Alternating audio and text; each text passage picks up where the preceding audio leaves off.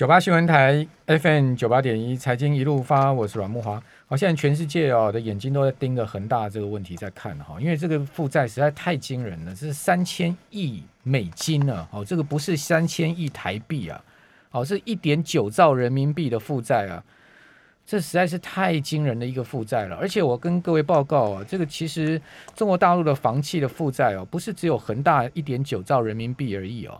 碧桂园的负债是一点七六兆人民币，万科的负债是一点五二兆，然后呢，这个保利的负债也有九千八百亿人民币，另外融创中国的负债有九千三百亿，哦，还有绿地，哦，绿地的负债是一点二四兆，所以呃，超过一兆负债的中国大陆房企啊，有中国恒大，有碧桂园，有万科，还有绿地，好，那在接近一千呃一兆的有保呃这个保利，还有这个融创中国。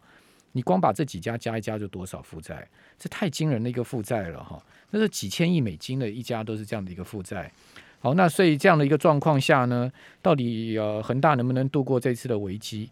哦，这个有人比喻了，就是二零一七年当时的这个呃当时的王健林嘛，哈，就是这个呃王健林那家公司，当时也是割肉啊，哦，这个把他的这个债务危机给处理掉。那这次呃许家印有没有这样的一个机会呢？哦，就是。呃，当时的万达，哦，有没有这样的一个机会呢？哦，这个能不能这样类推呢？很难讲。那你可以看到，央行已经在注意这个事情了。央行今天讲说啊，哦，回顾二零零八年雷曼兄弟宣布倒闭的时候，酿成全球金融危机的重大事件了。哦，如呃也提到，如今中国恒大爆发财务危机啊，会不会被外界视为路版的雷曼时刻？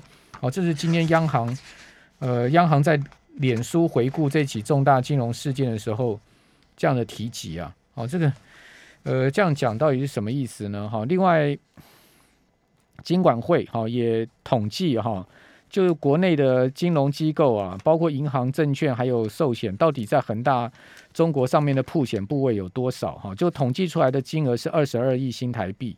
哦，另外呢，呃，统计国营啊，在第二季呢，在全部大陆的铺险金额是一点四兆，哦，这一点四兆就多了，对不对？这个你如果算恒大中中国恒大的话还好，但是如果说你算整个整个在中中国大陆的铺险部位一点四兆，那就相当惊人了。好，所以这个问题哦，不能不能整个整个真的是黑天鹅灰犀牛这样爆发出来，那这个就是一个非常重大的风险。我们今天现场有直播啊，我们。呃，您上 YouTube 打九八新闻台可以看到我们的直播画面。我们请到商周集团朱继忠总经在我们节目现场，季总你好。呃，木华好，各位听众大家好。我看这个恒大问题很难处理，很棘手哎，救救会有这个所谓的道德风险，你不救，你不救的话，这个倒下去的话，那是不得了。那听说许家印现在已经专机飞到北京去求救，你觉得习近平会救吗？哎，我们哈，我们来看一下这个《商业周刊》这几期哦，我们做的几个封面哈。这个上一期的这个封面哈，叫做“中国的下一步是什么？”叫年轻人回到工厂去。好，那为什么我们会下这样的标题？其实你就会看得出来，呃，从这个逻辑，我基本上倾向，我认为习主席救得起来。好，他知道怎么救。那我先讲为什么我讲这个答案，因为现在中国政府的态度叫做，以前叫房地产不能涨过头。现在它叫做房地产也不能跌过头，这个厉害吧？那各位，你我们就想一下，那个民国七九，嗯，就是我们是不是有正交税事件？嗯，那时候股票是不是天天崩盘？郭郭婉容事件，郭婉容事件嘛。然后后来怎么做呢？我们不是就是你天天崩盘，就不然就是哎，那不然两天算一次嘛，或者把涨跌幅限制把它缩减嘛。那现在中国也用同样的做法正在做这件事。好，他他就是简单说。我们认为，如果你今天房地产要崩盘的时候，那房地产一旦会形成恶性循环，它是怎么样？因为我资产杀不出去，我杀出去的时候，价格也是一路往下跌，你没有没有承接的买盘，那为什么？因为银行不敢去承接这个事。那银行现在手上负债又更多，因为它就像你刚才讲的，你刚才细数的这些债务，就满坑满谷的债务，这一切的债务，如果一旦崩盘的时候，它价格是不是一路往下跌？好，那今天。政府突然跟你讲说：“哎，不好意思哈，你们今天所有房地产价格哈，所有二线城市的房地产价格，我限制你，就是跌十到十五趴，停，不准再跌了。嗯，没有成交记录啊，那你要怎么崩盘？你就不会崩盘了嘛。所以这个就是中国政府厉害的地方，就是说呃，如果今天是叫 time to market，我我们如果用西方世界的逻辑去想这件事，你就不可能了。那你今天如果说他让你暂停交易，或者让你的跌幅缩减，或者他把下面那个市场的手，他不让你市场真的去让它正常交易，那意思就是说，用时间来取代空间，好就拖。那拖的过程里，但是他。他在下面不准你跌，但是他在上面呢，他又做了一条条件，他就说我给你三条红线，他要求所有的这些房企哈，就是房地产的企业，第一个，你的资产减掉资产负债表里面，你把预收款减掉，减掉之后呢，你的负债比例不能大于百分之七十，嗯，那于是就大家自己想办法吧，你要卖主产拿你的股票，那这个时候你要处理你要变现，那你。最大的能够收购的是谁？就政府，所以就这些家族又要把他们手上赚到的钱，又会拿回去给国家。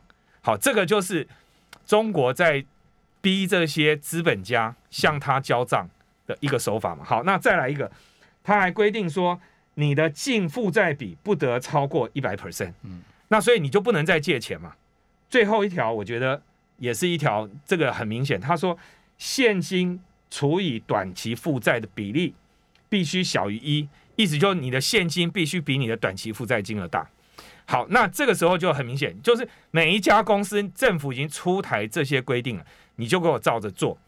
然后我现在就是把这个你的房产下跌的这个幅度，我帮你控制住，然后就拖长时间，然后去解决这件事。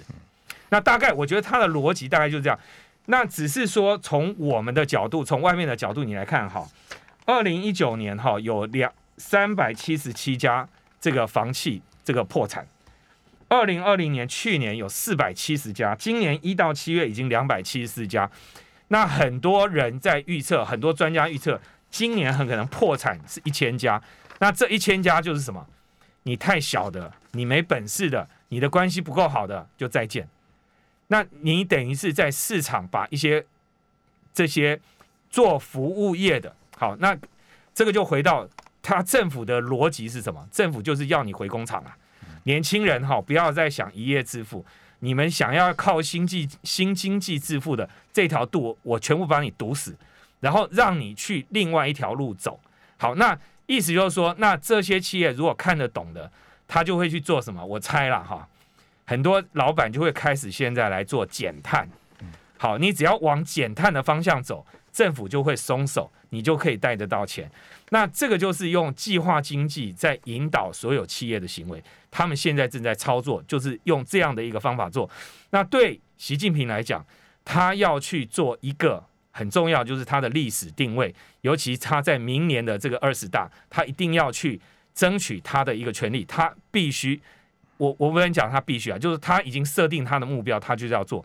那要为政治服务，如果连阿里巴巴这些事情他都可以做得下来，我相信房地产这一局他应该是已经想清楚了，他开始已经动手了。好，你你刚刚讲那个三条红线哈，其实就是让这个中国大陆房企去去杠杆嘛，对，哦，这个让他们瘦身嘛，因为他们之前的这个呃杠杆率都太高了，而且是高到是不合理，是太惊人，而且。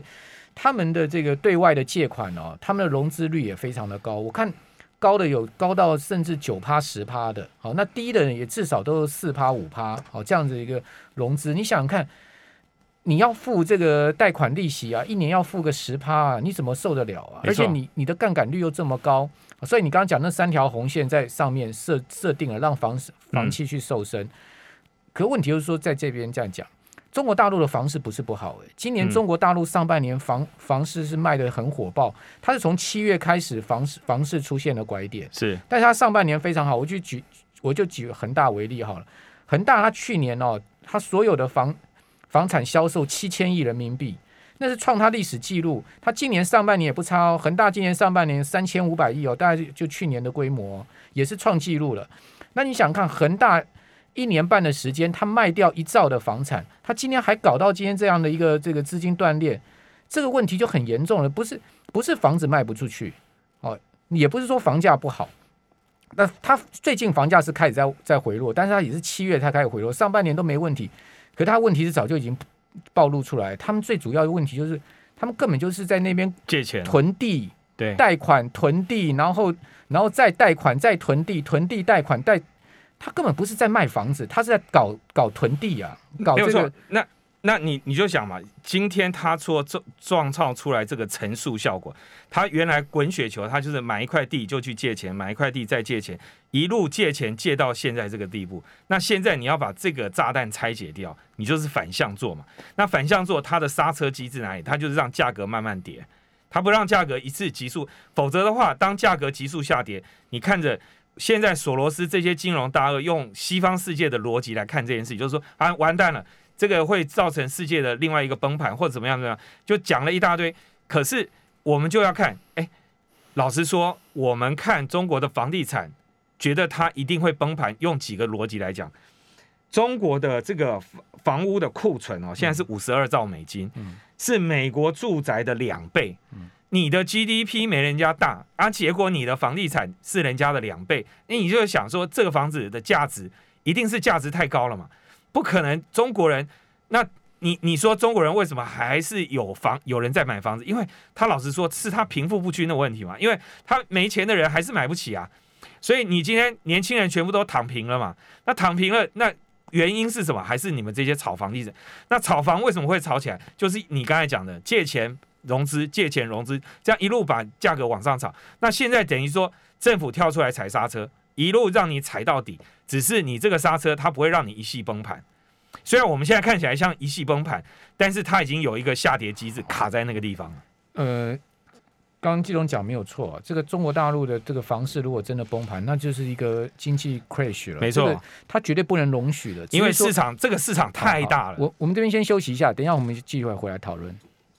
九八新闻台 FM 九八点一财经一路发，我是阮木华。我们现场是商周集团朱继东总经理，我们在 YouTube 上同步直播，您上 YouTube 打九八新闻台可以看到我们的直播画面。我们刚才讨论这个中国恒大的问题，我们没有界定中国恒大一定要破产重组，我们也没有界定北京一定会出手救它，我们同时也没有界定啊这个。呃，大陆会发生这个所谓的地产引发的金融危机，或者是说经济的 crash，、我们都没有界定任何立场。好，我们今天蛮多这个对岸的朋友啊，在我们这个直播上面看啊，啊也留下一些看法，我们都很呃很欢迎啊，请大家这个踊跃来讨论哈、那重点是就是说，我们都没有定义说它一定会发生或怎么样，但是一旦它真的发生了，那这真就是一个非常非常非常棘手，而且是一个很很大的风暴了。我、嗯。我个人是这样认为，因为刚季总有讲嘛，整个整个房产的这个跟开发处这个库存量达高达五十几兆美金嘛，那另外房产占中国大陆的 GDP 差不多快一成嘛，奇葩，七趴嘛，将近一成嘛，嗯。所以说你你一旦这个整个房企的问题爆发出来之后，你大面积的这个泡沫爆发出来，那就不得了了。没有，我我同意这些所有的假设哈，但是我我我们看过几次嘛哈，你看一下两千年的时候，还有这个更早期哈，中国是不是银行有很多坏账？那时候中国的很多那些银行的坏账也是。一头拉股，大家所有台湾人看了都傻眼，或者是西方世界都觉得，哎，中国的银行一定崩盘。后来他们怎么解决？就让他去上市啊，包装以后就上市啊那时。候猪笼机搞把它解决掉。对对、啊，那所以我觉得共产党啊，在处理哦，用西方的逻辑，用西方的资本市场、交易市场来解决它的内部问题，他们其实是非常了解这个游戏规则。但是对于我们在外面的人，我们不理解的是，他们其实是有他们的不同市场之间的那只政府的手在后面运作。那我举一个例子啊，像这一次，我刚才就讲了，我说政府有缩紧了他对房地产的手。可是他在别的地方他有开松开来，他意思就是说，你们要借钱，拜托用另外一个名目，不要再拿房地产来跟我借了。他其实在告诉你，教你怎么做生意。那我们看到从前面啊，你说他真的不重视新创产业吗？他真的不重视新经济吗？他真的要把这些补习班全部都干，全部把它扫地出门吗？不是嘛？他今天只是叫你去移转嘛，因为他已经看到他现在最麻烦的几件事：房价、他的医疗，还有他的教育，这三件事是让他引起引发民怨。引发他的政治危机最严重的事，他就拿这三个来开刀嘛。那你开刀，然后你的年轻人大家都不愿意回制造业，为什么？因为哎，你如果今天做做网拍就可以赚钱，卖卖房子就可以赚钱，请问一下，谁要回工厂？嗯，谁要去那个工厂待着？那可是他今天中共产党已经看到这个问题嘛？那为什么德国的年轻人愿意进工厂？他今天他就要想办法从 top down 的角度来把这个环境整个重新塑造。所以我们在呃最近有一期呃的专栏文章里面哈，我们的专栏作家刘芳荣啊，我建议大家有空的话可以看看我们这位专栏作家的文章。他写了一个标题叫做“我们准备好了”，一个问号。其实我们准备好了吗？好，它里面就讲了一件事啊。你看他最近他中国做了一件什么事？他多了一个证券交易所，叫北京证券交易所。嗯，那这个北京证证证券交易所，其实简单说就是以前的所谓的呃这个新三板。好，它新三板，它把这些新三板的这些创新的这些股票。创新产业的股票，那以制造业为核心的这些所谓的这个种叫做什么专精特新，专门很精准、很特别、有创新的这些的中小的制造业，它把它标榜起来，它让你变成一个北京证券交易所。好，那意思就是说，我在上海、深圳以外，我再创一个北京证券交易所。那这个北京证券交易所摆明就是政策支持的嘛。那意思就是说，你们如果这些中小企业，你往这条路来走，我就会融资给你。那你就想想，你从这边，你从资本市场，你还是能够拿得到钱。那这些产业就是用台湾的话叫什么？就是台湾的所谓的隐形冠军啊。那如果你从这个角度来看，他们其实是有在做他的一个产业政策的调整，只是我们看不懂。我们在前面，哎，你看他，他说，哎呀。什么叫共同富裕啊？那对台湾的很多老板来讲，就是说，哇，习近平又在发动一场这个这个人民公社，对不对？就在搞文化大革命，他要做这件事，那大家就会说，哎，这个是什么？向左转，向右转，是不是要弃右保左？好，就是我们从外面看，我们会这样去看他，但从他在就他的统治基础来看，他其实在解决他的内政问题。嗯，好，那用他那。我相信中国能解决，为什么？因为中国是一个够大的内需市场。简单说，关起门来干，他自己可以干得了。嗯，那过去他没有技术，他没有这些做生意的逻辑，他还可能没办法做。可是他现在也懂西方市场，也懂资本市场，资本市场连债券市场他也建立起来。他现在连这个碳权的交易所他都有了，所以你就知道他都知道要玩什么游戏。今天只是政策要往哪个方向走。好，那。能不能做到位，我们不知道；他能不能做到非常好，不知道。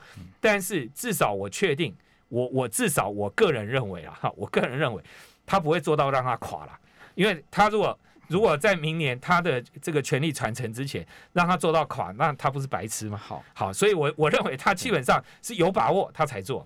不，我觉得这个北京证券交易所这个很明白是习近平拍板定案的。嗯，好，那这个当然可能跟这个。呃，所谓上海帮也有关系了哦。这个当然，我觉觉得他名为说为了这个促进新三板哦，这个中小企业就新创企业的这个融资啊。但是我觉得它还有更深层的这个政治结构的问题，这是第一个哈。第二个，我觉得习近平哦，我个人是在觉得习近平在走一条跟西方资本主主义完全不同的所谓社会主义的改革路线，因为习近平不相信西资本主义，他觉得资本主义这个一定会有。呃，终究要走到末路的一个缺陷，哦，所以呢，他要打造中国成为一个所谓社会主义的改革的一个路线，他要走什么呢？他要走跟西方资本主义完全不同的路线，到最后 PK 看谁赢，就 到到底到最后是你西方资本主义赢，还是我这个所谓的中国式的社会主义改革路线赢？我们就来 PK。所以你看到他现在政策上面哦，做了很多很多的转弯，基本上也不能讲转弯，就是这个可能就他既定的一个路线。比如你刚刚所讲的重回制造业，对不对？他不相信虚经济啊，他不相信虚拟经济啊，所以呢，所有的这个虚拟经济，像阿里、腾讯、百度，全部中箭落马。他要走回什么？包括美团这些，他要走回就是说实体制造。他最欣赏就像吉利汽车啊，嗯，啊，这个呃，像是这个呃，那家那家叫玻璃什么？福什么玻璃的？服药服药玻璃，他最相信这种，他最喜欢这种实业家，嗯，苦干实干，而且真的是拿出制造能力的。没有，你就你这个逻辑哦，你来看哦，所以他不相信那种所谓的虚拟经济。比如说我们在台商里面，我我们我们采访到的这个跟这个汽车零组件产业的老板，敏实集团的老板，他就告诉我们，他说他从来没有看过中国政府这么重视制造业。对，这是这是这是事实。对对对，那从来现在是真的是他真的，因为之前他所谓就是网络。对不对？新经济，他说这个叫野蛮式的野蛮式的成长嘛。那野蛮式，那中国的概念就是说，你野蛮式的成长，可是有一天我就会来管理你嘛。那当我管理的时候，就一定会有一个回头修正的一个时间。可是从这个角度来看，他现在又重新发展他的新的制造业。那我们在采访的过程里面，我们也在也也有台商分析给我们听。他说，你看到这一波啊，很多台商移移科技业移往东南亚，特别是越南，跑了很多去越南。可是他说，你仔细看一看，越南有做什么？有做印刷电路板。为什么做印刷电路板？因为有环保争议嘛。那中国不要环保争议，我就把你赶出去嘛。那有做什么的？有做这个电呃三 C 的三 C 用品的啊，这个很多。那这个东西都是对中国来讲，他认为技术层次已经不够高。但是你看一下，做伺服器的有没有人过去越南？哎，没有人哦。做 NB 的有没有去越南？也没有哦。那为什么 NB 跟伺服器会留在中国？它有供应链呢？对，它有它的供应链。第一个供应链还走啊，还有它的技术层次。他认为这个是他要重点扶持。所以在背后你要看到的是说他们在扶持哪些产业。好，那从这个这个角度你来看，你你就看，比如说我认为了哈，我们就看看台湾最厉害的产业，至少业者，我们认为台积电是一个代表嘛。台积电在发展。中国发展呃发发展德国发展美国在日本扩厂的同时，中国它也没放弃啊，它的成熟制程它还是在中国做嘛。那所以你你就看得到说，中国其实还是在找制造业。好，那所以我觉得反而哈，你刚才讲北京证券交易所那件事哈，我觉得我们现在反而是台湾我们要稍微紧张一点，嗯，因为。北京证券交易所摆明了要抢的就是我们台湾的这一批隐形冠军。嗯，那这一批中小企业的厂商会不会因在这一个环境下又跑到中国去？嗯，那这个是我们大家要仔细要看，那也是政府要注意。那个第三代半导体就跑去了。